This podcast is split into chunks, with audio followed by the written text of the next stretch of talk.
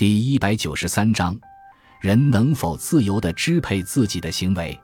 请你想一想，你成为你今天这个样子，究竟是因为你的先天素质的作用呢，或者是因为你出生的家庭环境和生长的社会环境的作用呢，或者是因为你自己是否努力及你的意志的作用呢？还是所有这些因素共同作用的结果？你很可能会说，当然是这些因素共同作用的结果。但是，那些主张一切事情都由因果律决定的哲学家会告诉你，在这些因素中，你的意志这个因素不起任何作用。人的行为同样受因果律支配，没有自由可言。支配人的行为的因素有两个：一是人自身的欲望，二是外部的环境。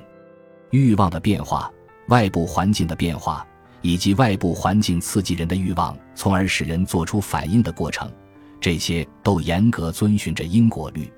如果能够查明所有这些复杂的因果关系，我们便可以推算出每个人过去、现在、将来的一切行为。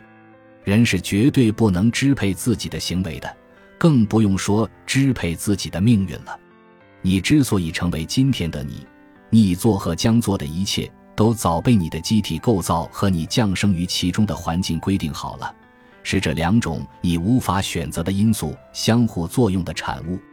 也许你会举例反驳他们说：“我是一个农家孩子，靠自己的努力上了大学，成了一个知识分子；而与我同村的孩子们，尽管和我有着相似的生长环境，现在却在务农或经商，走上了与我完全不同的道路。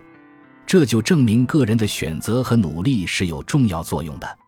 但是那些哲学家会问你。”你当初为什么想要上大学，并且为此做出了努力呢？这一定有原因，因为世上绝不会发生没有原因的事情。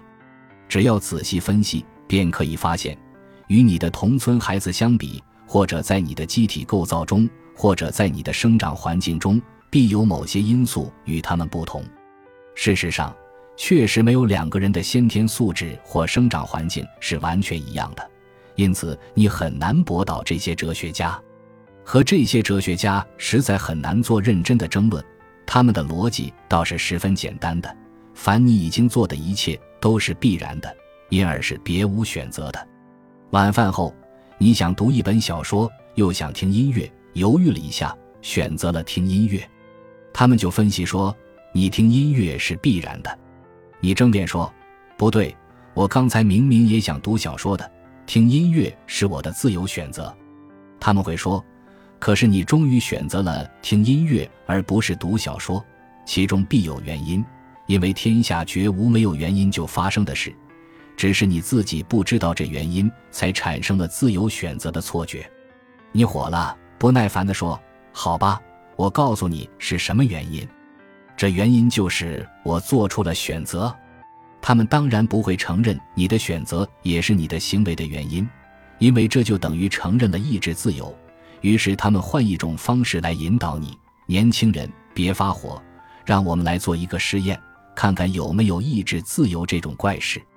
你试试看，你能不能纯粹依靠你的自由意志举起你的右臂？